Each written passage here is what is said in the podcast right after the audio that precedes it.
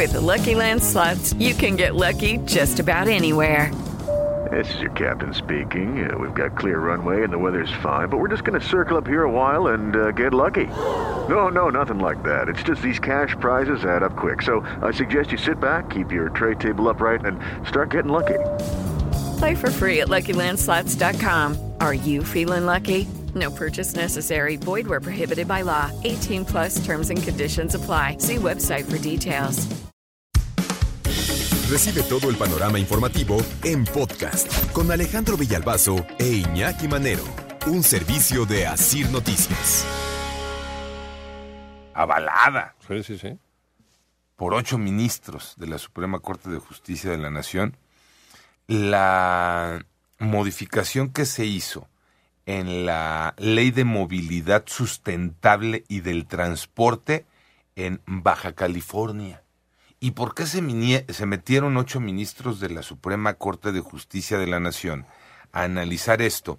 Ah, pues porque hubo quien promovió un amparo, porque esa ley de movilidad allá en eh, Baja California eh, establece sanciones, multas, amonestación, incluso la pérdida de la concesión para los choferes del transporte público que reproduzcan música que haga apología al delito o que promueva la violencia. Ande usted.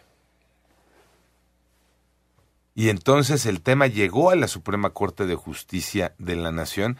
Ahorita vamos a escuchar argumentos que dan los propios ministros, los que, eh, algunos de ellos que decidieron eh, dar su voto a favor de que ya no se pueda reproducir eh, música que haga apología al delito o que promueva la violencia en el transporte público de Baja California.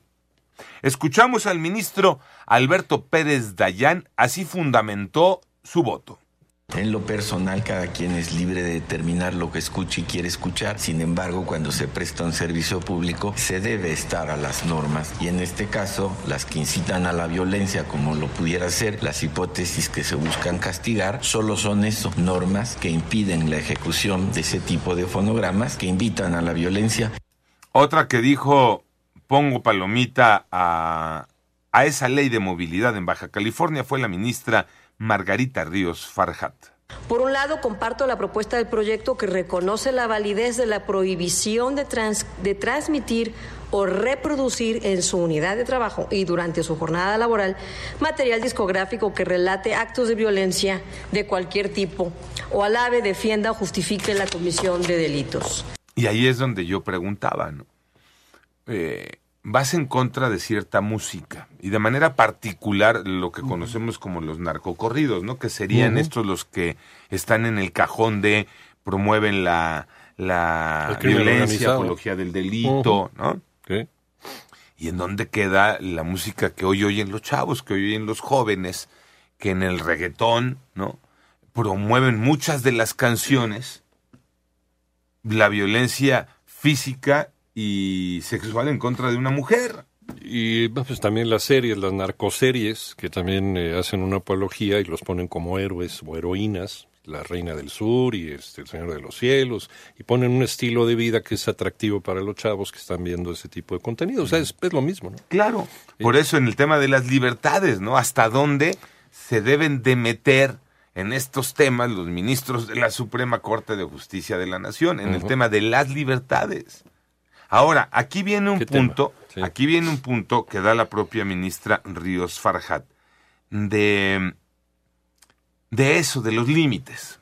No creo que se viole el derecho a la libertad de expresión, porque es un espacio, insisto, cerrado y de uso temporal, donde todos deben de poner de sí mismos para mejorar la convivencia armónica en el uso del transporte público. Es un argumento que suena eh, coherente con una lógica. Si esa lógica se impusiera para otro tipo de música. Si solo es para eh, los narcocorridos, creo que limita. Limita totalmente. Sí, de acuerdo, se queda corto, ¿no? Se queda corto con la problemática. Si sabemos que el- las artes son un reflejo de lo que el hombre vive en su día a día. De hecho, la música como un arte, la escultura, la pintura, la moda, es un reflejo de lo que la gente ve, de lo que la gente hace. Si eliminamos ¿no? los grupos del crimen organizado y si modificamos nuestra actitud hacia las mujeres, ¿no? todo lo que es el, la perspectiva de género, etcétera, por supuesto que estas, eh, estas canciones, estos narcocorridos, estas expresiones de la cultura popular tenderían a desaparecer. Entonces, ¿por qué no empezamos también a modificar por lo social y por lo cultural?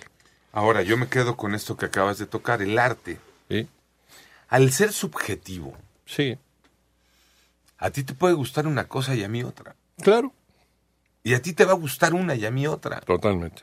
Entonces, al ser subjetivo y al tener un grupo, un mosaico de usuarios en el transporte público, pues a uno le puede gustar la música clásica, pero al otro los boleros, al otro la ranchera, al otro el reggaetón y alguno de ellos la- los narcocorridos. Y entonces, Ahora, como la mayoría de la gente que viaja en transporte público vive en ese contexto, ¿no? Socioeconómico, pues son eh, la mayoría, el 80-90% de la gente que viaja en transporte, pues es eh, consumidor de ese tipo de música también, ¿no? entonces pues, este, ¿a dónde vamos a parar, no? Eh, Es interesante. En el interesante. concepto además amplio Eh, planteándolo en ese punto, en el concepto amplio del prohibido prohibir. Sí. ¿no? Mejor, ya ibas tú, Iñaki, lo planteabas, mejor vamos a educar y vamos desde esa base social que es la familia, vamos a modificar las cosas para no tener que llegar a los extremos de tener que estar prohibiendo desde la Suprema Corte de Justicia de la Nación. Panorama informativo.